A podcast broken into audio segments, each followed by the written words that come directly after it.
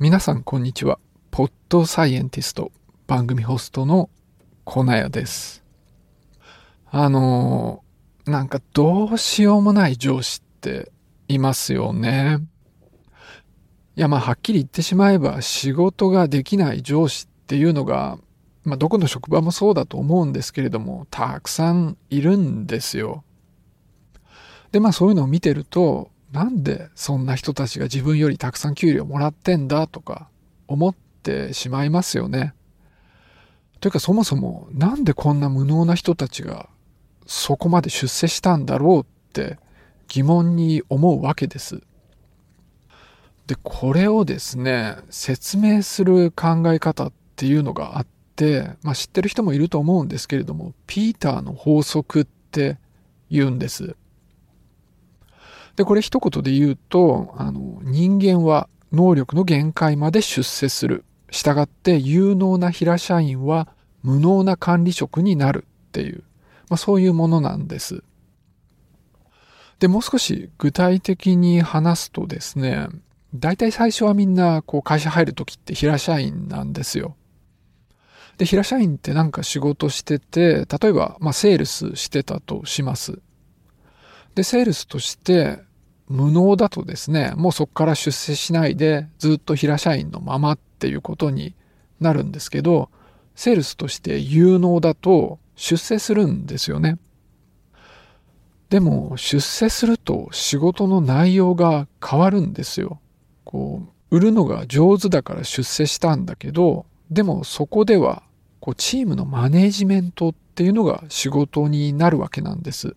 でも、それで選ばれたわけじゃないんで、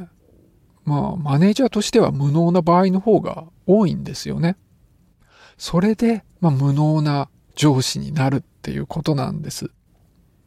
まあ、たまたまそこでもいい結果を出す人っていうのもいるんだけど、そうするとまた出世するんですよ。で、そうするとまた仕事の内容が変わって、で、それを繰り返すうちに、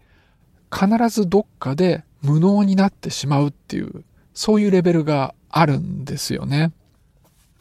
だから誰でも時間があればいずれは無能になってしまうっていうのがピーターの法則の考え方なんです。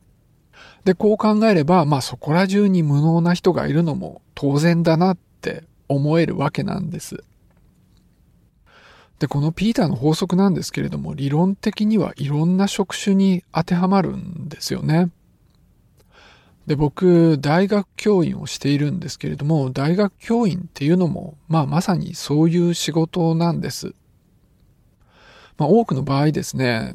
こう若い頃に研究者として、まあ立派な業績を残した人が大学教員になるわけなんです。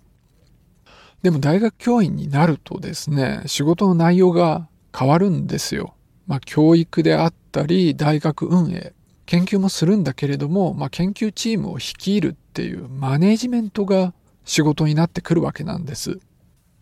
で、まあ僕も以前は下っ端で、まあ研究だけしてればよかったんで、まあ楽しかったし、それにそこそこ有能だったんですよ。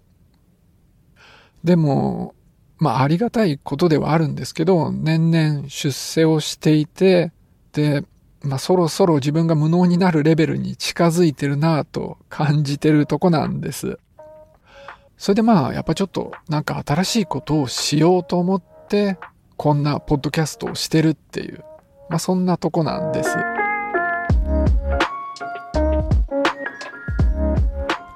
で、このポッドキャストなんですけれども、まあ基本は10分から20分の間で科学っぽいことを話すっていう感じでやってるんです。なんですけど今日はオジーさん主催のソロポッドキャストの日の企画ということで、まあ、このようなエピソードで話していきました。でまあもともとですね少し短めとか科学に関係ないようなことを話すエピソードをやろうと思っていたので、まあ、こういう話もまたしていこうと思ってるんです。まあ、こういうのもお付き合いいただけると嬉しいなと思います。じゃあ今日はこの辺で終わりにしたいと思います。